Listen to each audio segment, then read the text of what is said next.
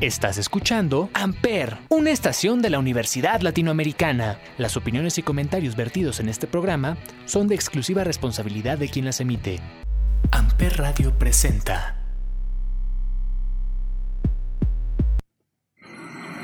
Here tonight, but here are the nominees for achievement in directing.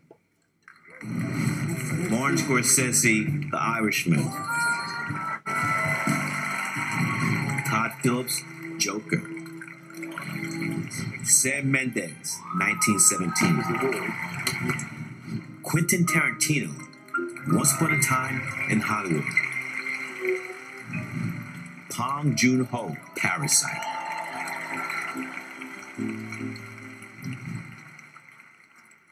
Pong Joon Ho.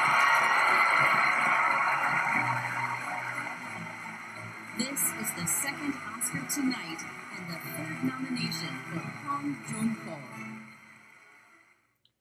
Hola a todos, bienvenidos a un nuevo episodio de este podcast llamado 35 milímetros, transmitido a través de Amper Radio por la Universidad Latinoamericana.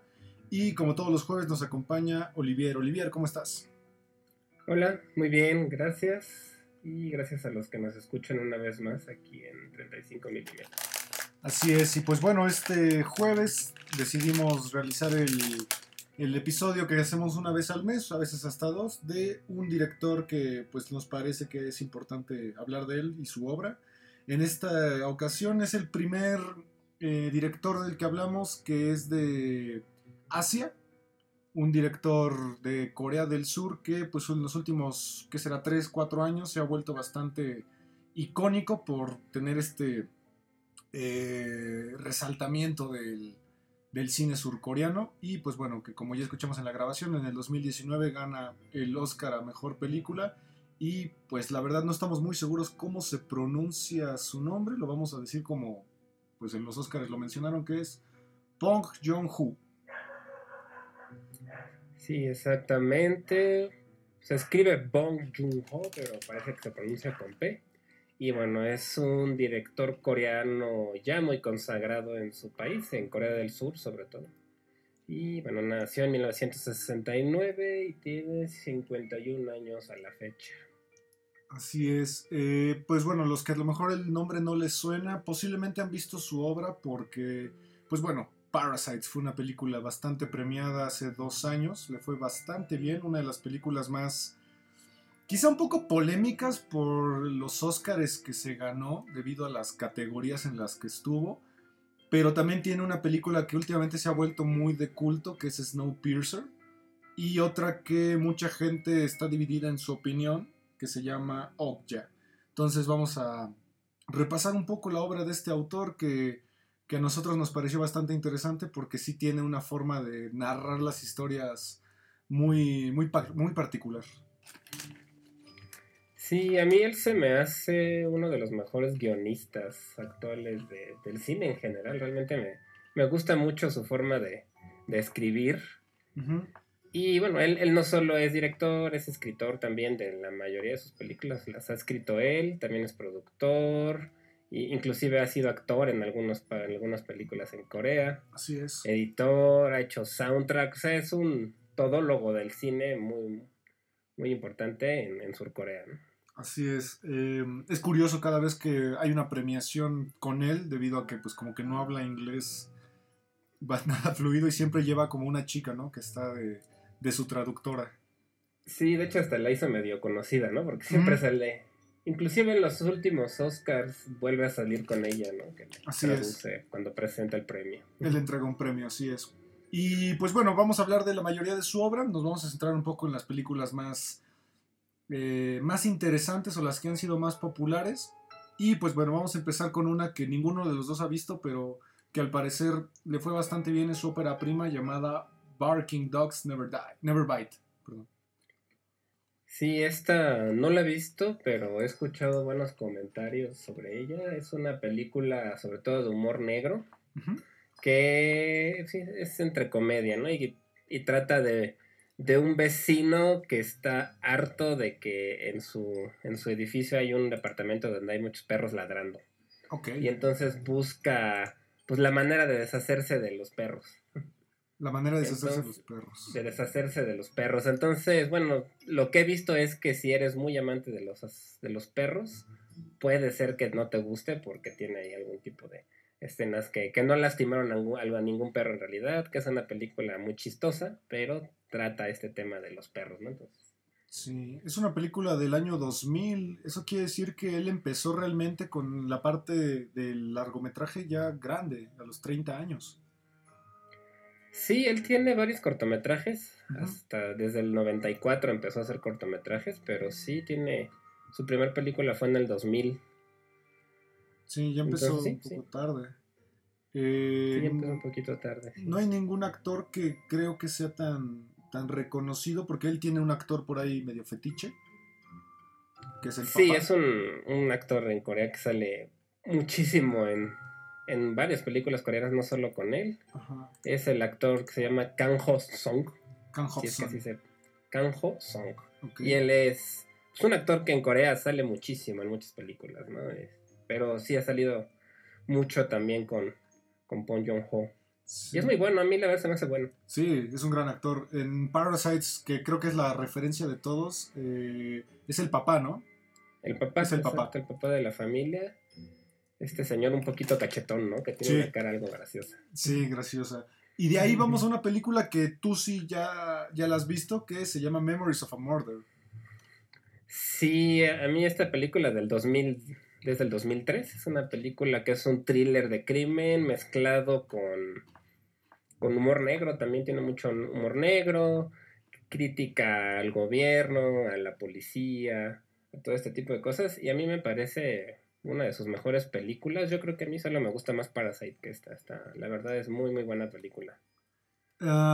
transportándola a algo más occidental, como a qué tipo de película podríamos eh, equipararla.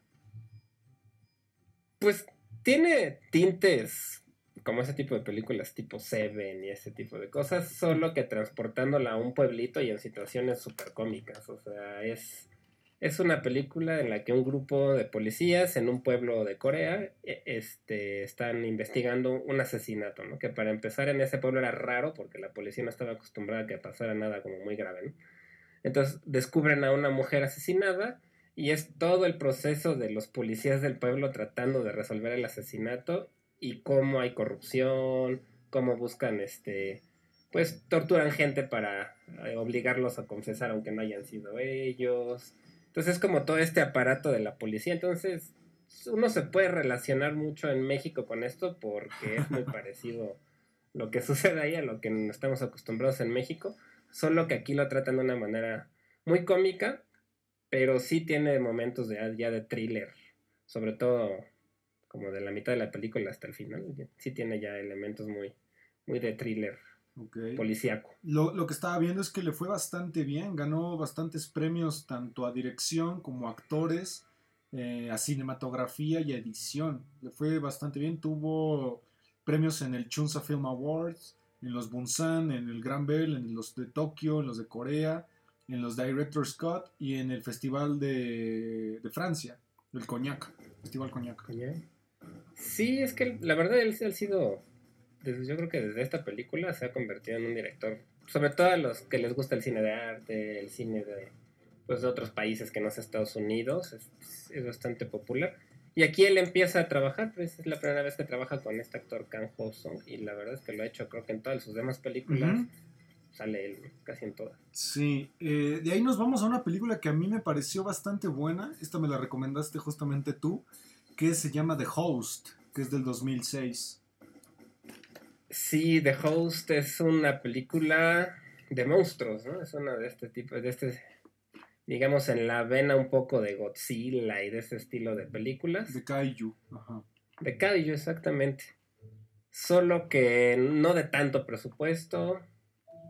Y se centra un poco más en la historia de los humanos que en el monstruo como tal. Sí, Sí, es una película que trata mucho. Es un monstruo que secuestra, si no me equivoco, a la hija, ¿no? De, a la hija de este tipo. Y, que es el mismo actor. Exacto. Y es, son todos estos intentos por rescatarla, pero como bien dice Olivier, eh, alguna característica que tiene mucho Pong Jong-hoo es que se centra mucho en las personas y en el diálogo, ¿no?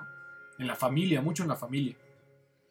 Sí, él mete mucho a las familias, mete mucho, como dices, diálogos, mete mucha crítica social también, Sí. constantemente maneja lo que son las clases sociales, lo que es Sí. el gobierno, porque aquí también de hecho se burlan mucho de cómo el gobierno lleva la situación y ahí también hay situaciones absurdas que se presentan ahí con los militares y con todo, tratando de contener a este monstruo. Sí, algo que me parece muy curioso de su cinematografía es que, y más marcado en esta película y en Snowpiercer, que siempre su ambiente parece como muy oscuro, ¿no? Como tonos azules, grisáceos, eh, como sucios. Y estaba viendo que los responsables de los efectos de esta película son los que hicieron el día después de mañana. Entonces sí me parece que pare- se, se iguala mucho estas tonalidades para que el monstruo se vea así, de esa manera.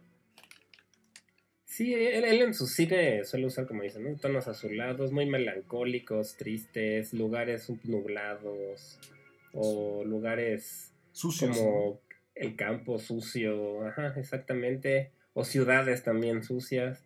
Sí, no, Sí. no es un, visualmente no es feliz, ¿no? Su- Sí, o sea, Sí. No es un tipo Tim Burton, sino más bien es un poquito más melancólico su estilo tal vez.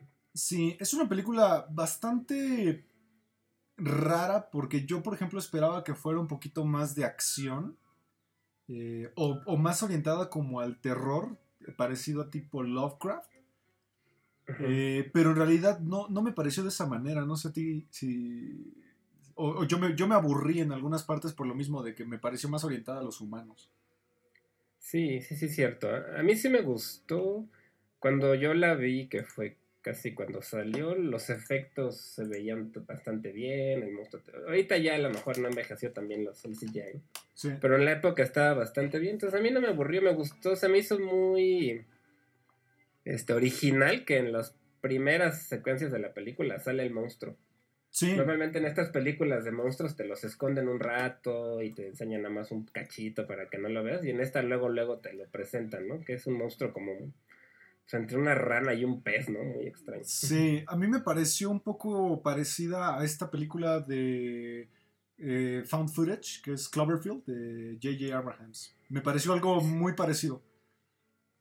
Tiene, sí, tiene cosas similares, ¿no? Que este no es tan found footage, pero sí es similar el cómo lleva la acción, ¿no? Sí, que también J.J. Abrahams en su película se centra un poquito más en lo que le va pasando a las personas. De hecho, sí. Y Que en la de J. Abrams se tardan en salir los monstruos, ¿no? Aunque ya hay un punto en el que sí se ven. se ven como las piernas y esbozos, ¿no? Pero, Ujú. pero sí tienen esta cualidad que, que, por ejemplo, también adoptó un poco las últimas de Godzilla, donde, pues, en acción Godzilla sale, pues, no creo que más de 15 o 20 minutos. Ajá. Y en esta sí se sale un poco más y es un monstruo más, pues más activo, ¿no?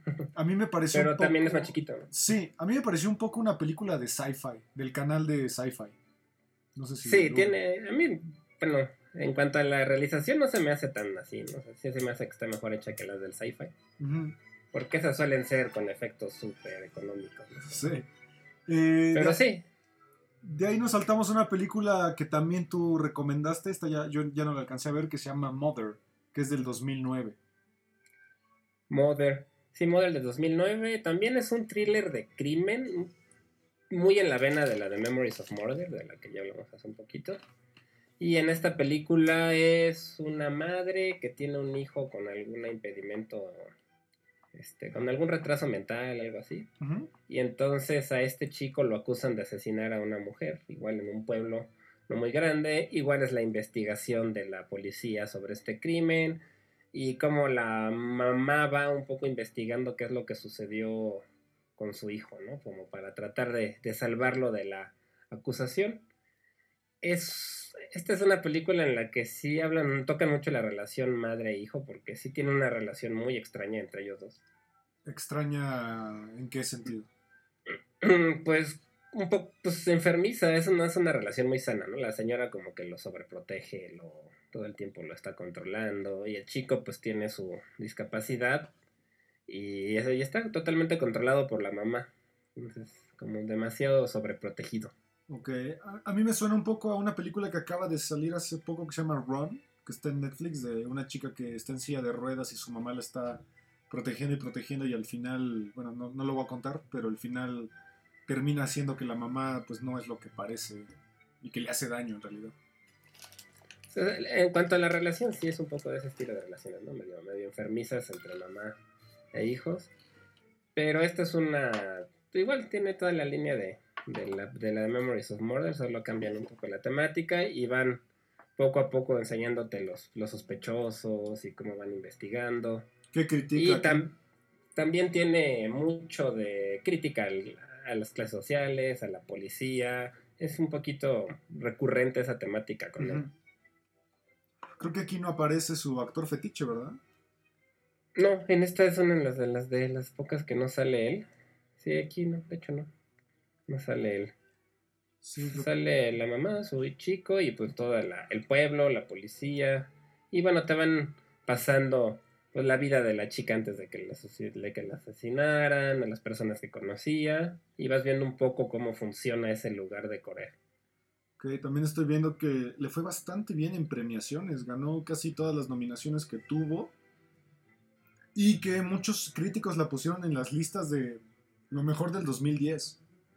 Eh, la gran mayoría lo puso en segundo o cuarto lugar. Es que la verdad siempre ha leído muy bien con las críticas. Tiene. Pues, todas sus películas tienen muy buenas calificaciones en páginas como IMDB y estas.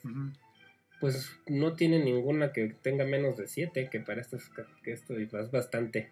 Sí, es lo que estoy viendo. Porque de ahí se va una película que la verdad a mí la podría ver todos los días. Me parece una película grandiosa que muchos ya la ubican porque se hizo un pequeño remake horrible. Bueno, a mí me parece horrible. En serie, ¿no? En serie, sí, es en forma de serie que se llama Snowpiercer del 2013. Sí, de hecho, esta es su primer película en inglés. Realmente las, todas las demás están en, están en coreano. Y esta sí está en inglés. es de 2013. Y bueno, aparece este, el Capitán América, ¿no? Chris Evans. Tiene un elenco bastante mezcla de coreanos con estadounidenses, con ingleses. Sí, aparece gente bastante importante del cine, tanto americano como inglés, como mundial en general. Eh, como decías, está Chris Evans, ahora sí está su actor fetiche, eh, Kang Song-ho. Eh, Ed Harris, que es un, es un gran actor. John Hurt, que es uno de mis actores favoritos. Y la grandiosa eh, Tilda Swinton y Octavia Spencer. Sí, es una, muy buena película con muy buen elenco. Esta ya es una producción bastante grande, con muy buenos efectos especiales, buen elenco y ya producida o al estilo estadounidense.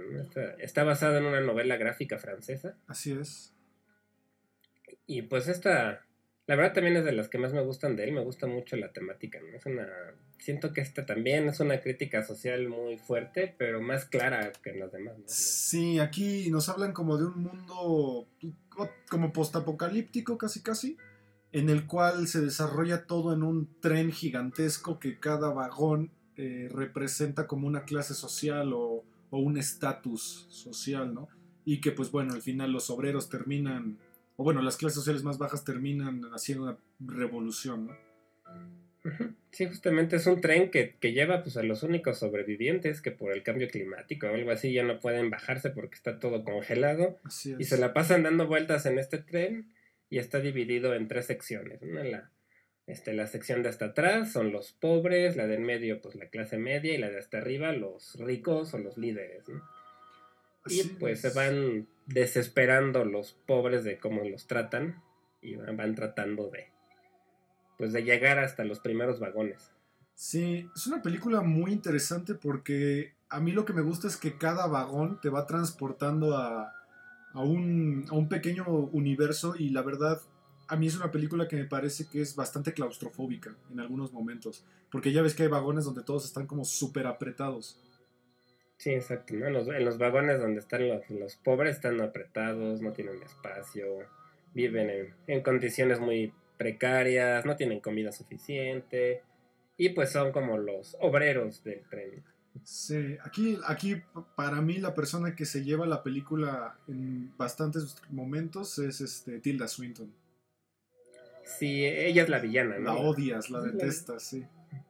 Es la, la villana del, de la historia y pues obviamente la que está hasta delante de los vagones, ¿no? Sí. tratando de detener la rebelión del proletario, pues si lo puedes llamar así, porque sí, es una crítica muy buena de la sociedad. Sí, lo, lo que estaba leyendo es que justamente su personaje fue escrito combinando las personalidades de Margaret Thatcher, la que fue primera ministra de- del Reino Unido, eh, Gaddafi, el de Egipto, ¿no? Gaddafi creo que era el de Egipto. Sí, eh. Hitler y Silvio Berlusconi también. O sea, sí tiene muchas cosas de por ahí.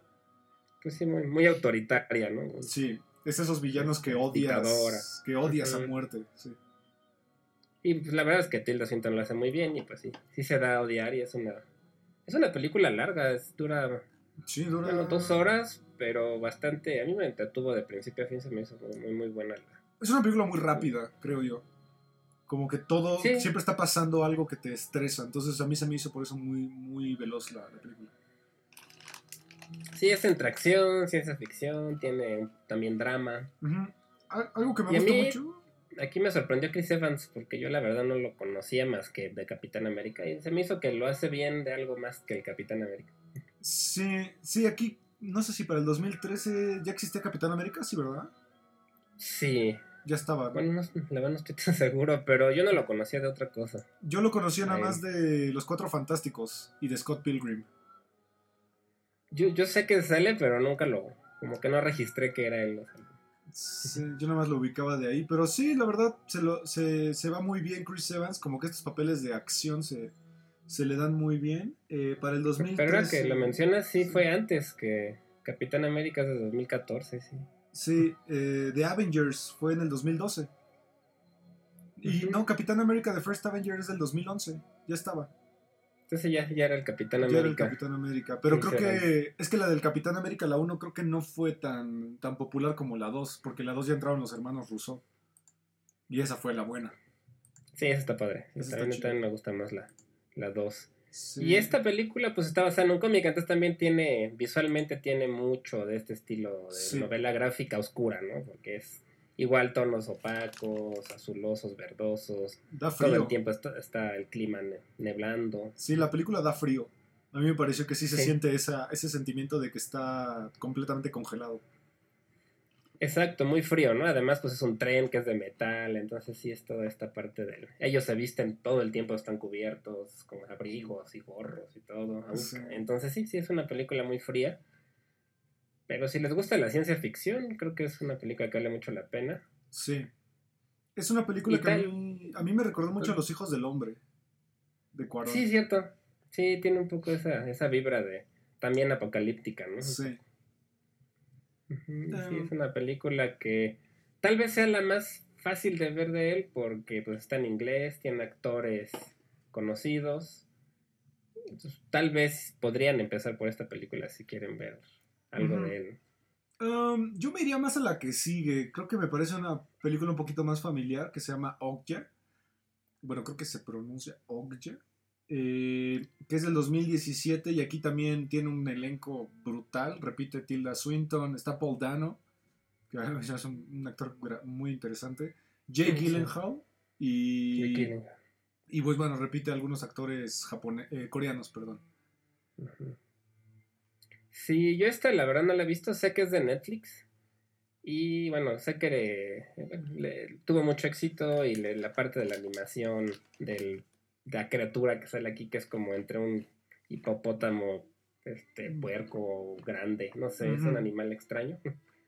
Sí, es una película que habla sobre una, como dice Olivier, esta criatura que se llama Okja, que en la película los mencionan como los super cerdos. Y son pues animales genéticamente alterados que pues se supone que sirven para alimentar a, a la masa, ¿no? Pero de una manera bastante rentable porque son demasiado grandes.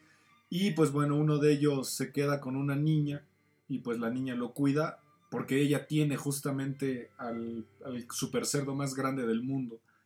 Entonces las industrias eh, alimenticias pues se lo quieren adueñar y justamente otra vez repite de villana Tilda Swinton.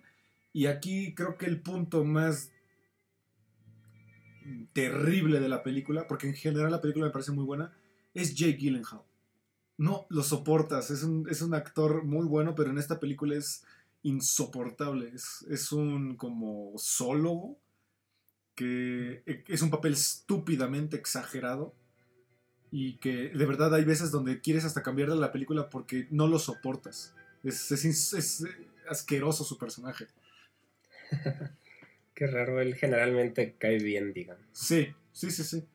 E, es un personaje muy parecido a personajes de anime. Ya ves que en el anime normalmente hay personajes como muy exagerados, como el maestro Roshi, a lo mejor de, de Dragon Ball Z. Es algo parecido a eso, muy caricatura. Pero en general, fuera de eso, la película es, es muy triste porque sí te habla mucho de cómo, por ejemplo, matan a las, a las vacas o al ganado en general en los mataderos.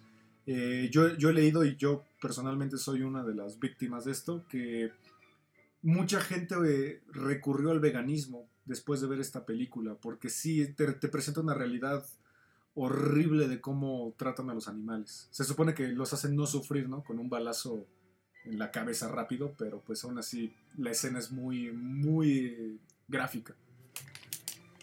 Es lo que me comentabas antes de empezar con el podcast, ¿no? Que te, te hiciste vegetariano tres años por la película, ¿no? Sí, a mí me afectó mucho.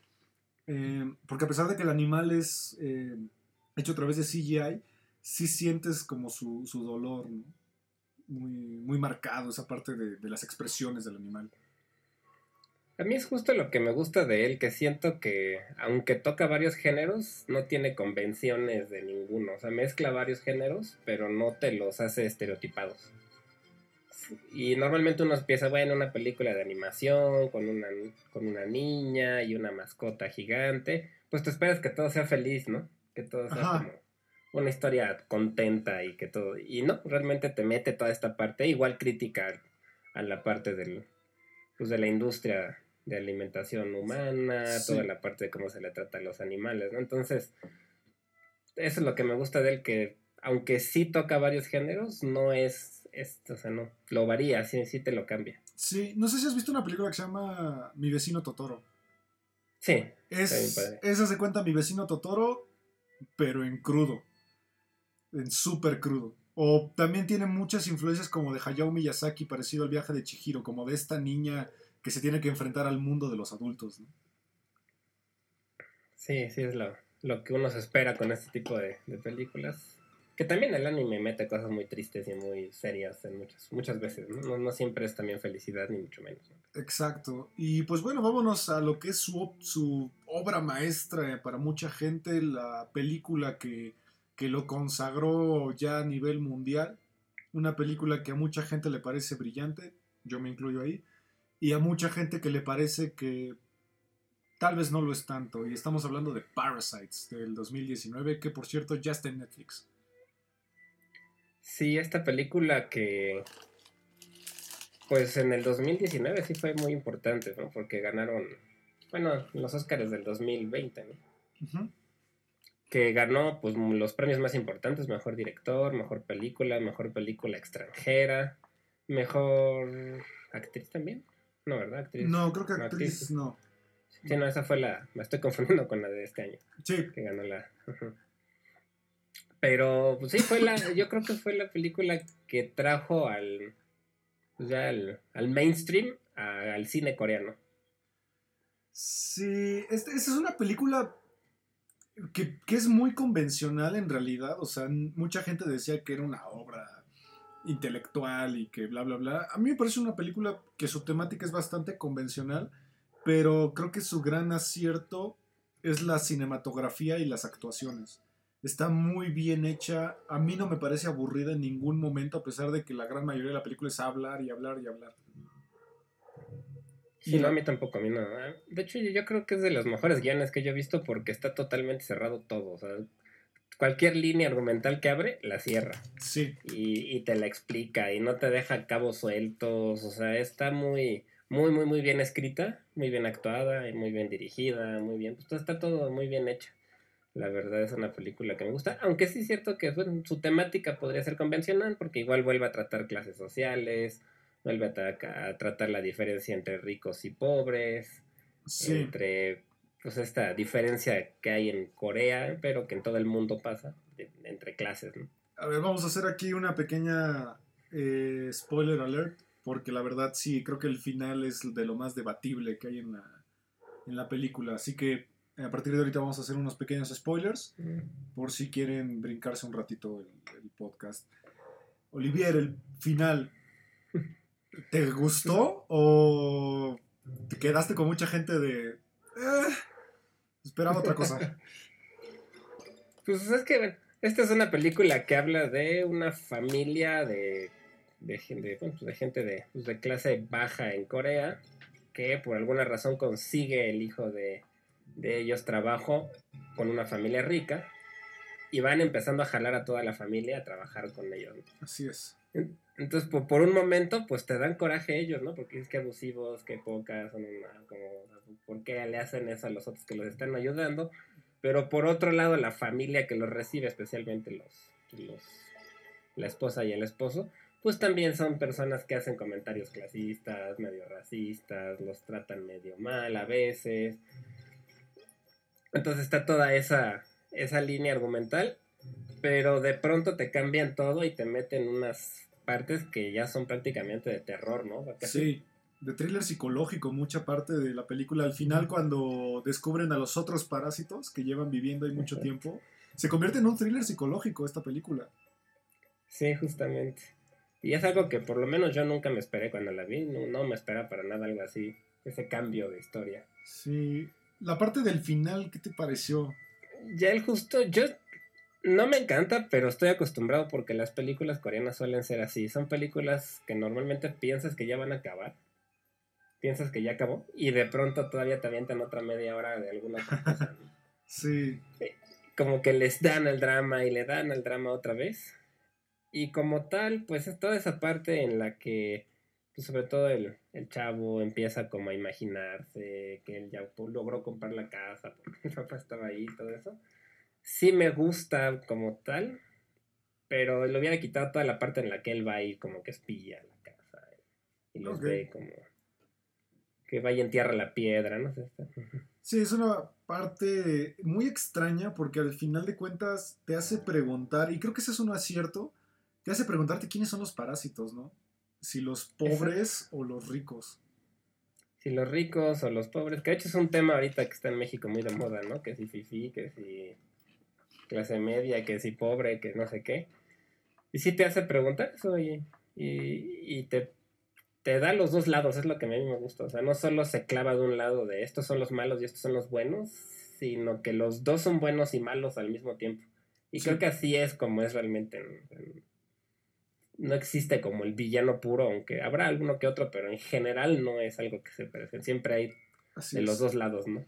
Sí, a mí algo que me pareció curioso es que Michelle Franco intentó hacer algo parecido con su película esta Nuevo Orden, creo que se llama Nuevo Orden. Sí, no ordena, pero nada. Pero para nada le salió. O sea, a mí esta película me parece con una maestría cinematográfica bellísima. Tiene unos simbolismos muy interesantes, como por ejemplo el olor. Ya ves que Exacto. ellos el olor lo, lo demuestran mucho como un, un clasismo. Pues sí, lo que pasa es que ellos, pues como son de clases bajas, pues lavan la ropa con algún detergente o algo que a los de la otra familia rica les huele, ¿no? Y, y el niño todo el tiempo está diciendo, es que él huele raro, y el, el papá igual, de, como todo el tiempo están haciendo referencia a ese olor. Sí, es una película. No es difícil de ver. Tal vez es difícil de entender como en sí lo que trataba de representar eh, Bo Bong, Bong Joon-ho. Eh, tal vez su, su idea es más, eh, más intelectual de lo que a lo mejor mucha gente pudo entender. Creo que es una película que hay que ver más de una vez. Sí, so- sobre todo para entenderle, como agarrarle todos los detalles, porque sí tiene varios detallitos ahí que puedes perder en la primera Sí. vista. Hay partes muy cómicas, eso sí. Cuando los ricos están como en el sofá y ellos están escondidos abajo de la, Del sillón. del sillón, de la mesa, ¿no? Es de la mesa es, es un momento bellísimo, muy tenso, pero muy cómico, ¿no? Es como este humor muy como inglés. A mí me pareció muy inglés el humor. Sí, de hecho, pues es que es lo que me gusta precisamente, porque tiene humor, tiene un poco de terror, un poco de drama. Tiene, siento que tiene muchos géneros en la misma película y todos lo sabe amarrar súper bien, sin que se vea forzado, sin que la historia pierda sentido. Entonces, por eso, a mí me gustó tanto.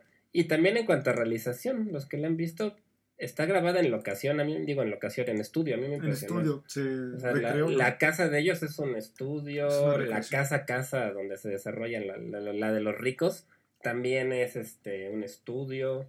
O sea, está muy, muy, muy bien hecha esta película. Porque yo cuando la vi yo pensé pues que sí estaban, que sí era real, ¿no? Sí, Hay una escena en la que se inunda la casa de los.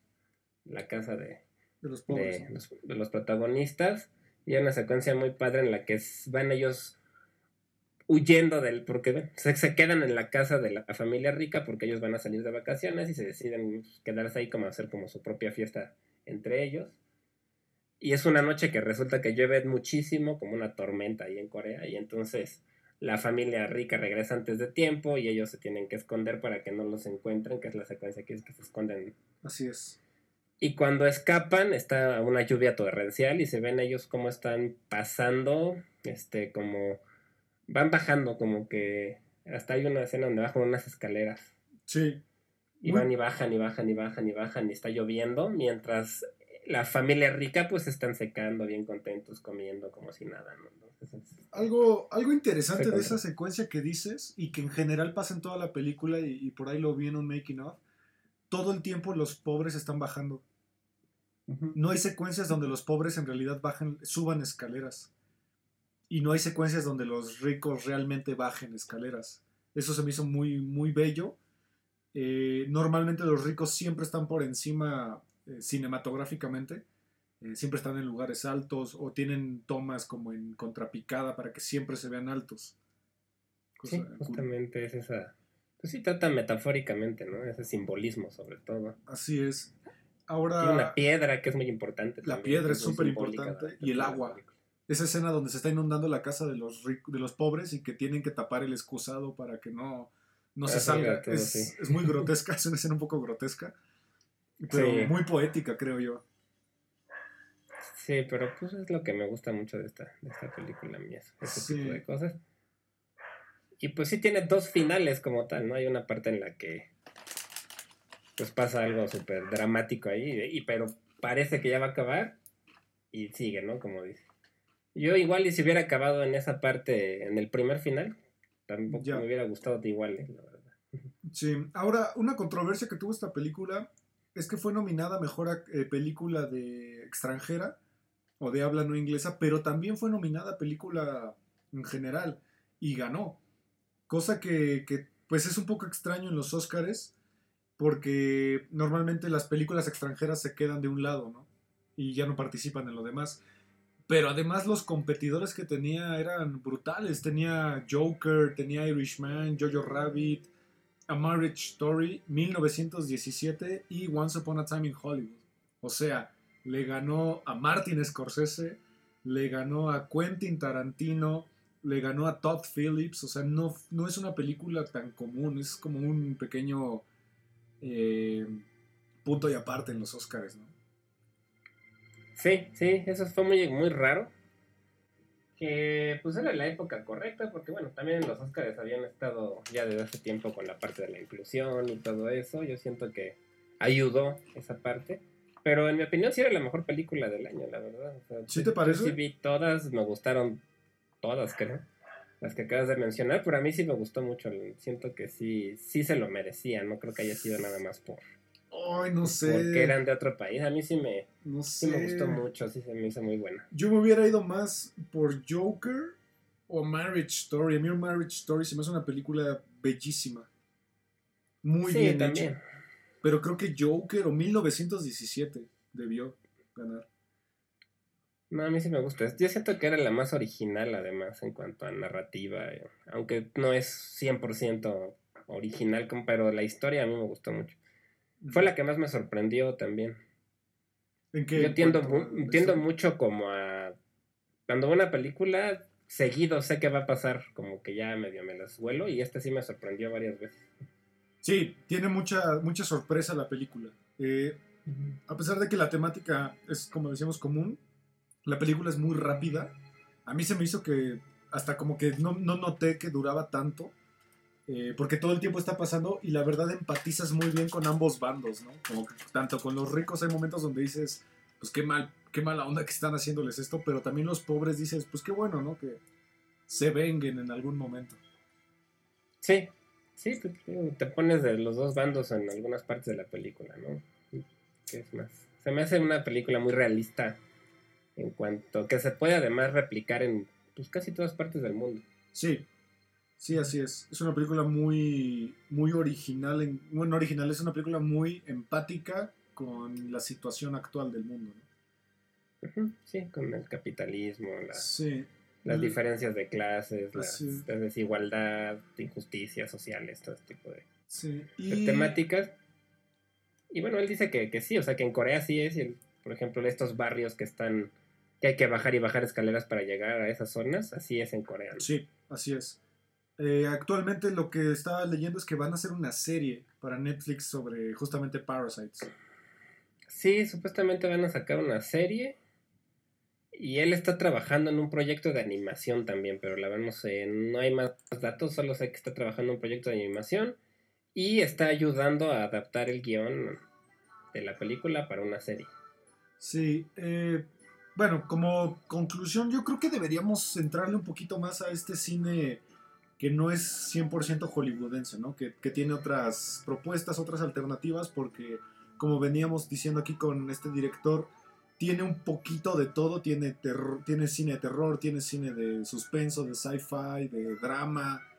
Eh, o ya es un poquito tal vez infantil en algunas partes, pero es, es un director bastante diverso en temas y que yo sugeriría que le diéramos una oportunidad al cine coreano porque tiene joyas bastante buenas, como ya lo mencionamos en su momento, como Old Boy.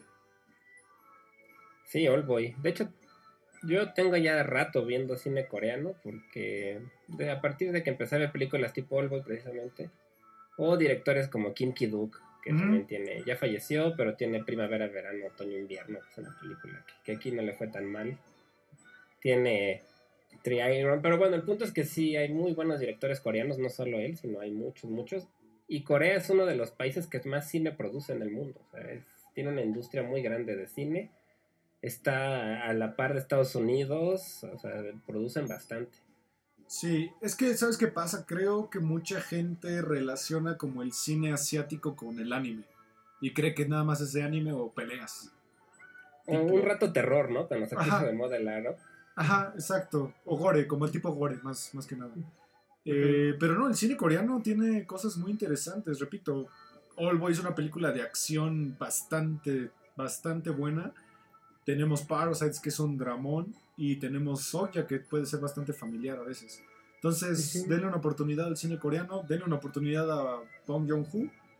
Y pues bueno, no se pierdan estas películas que muchas de ellas están en Netflix. Sí, muchas, muchas están en Netflix. No, no son tan complicadas de encontrar.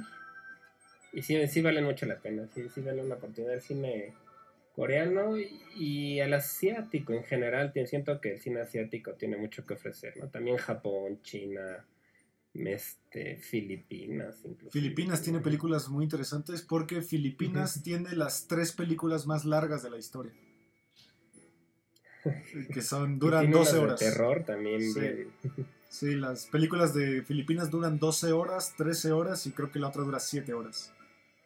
Son buenísimas, no para cualquiera, pero vale la pena a nivel cinematográfico.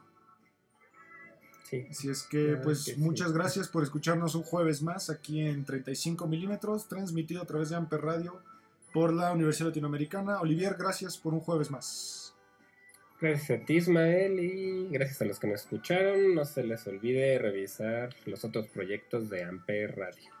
Así es. Eh, posiblemente nos tomemos unas vacaciones de Amper Radio eh, aún no nos han dicho cuánto tiempo, pero pues bueno, espérenos en la tercera, ¿no? Es la tercera temporada. Ya sería la tercera temporada. Así es, entonces chequenos a nosotros y el contenido de Amper Radio y nos vemos el próximo jueves.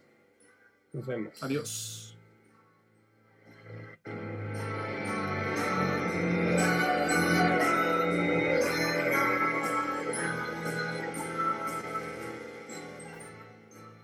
Amper Radio presentó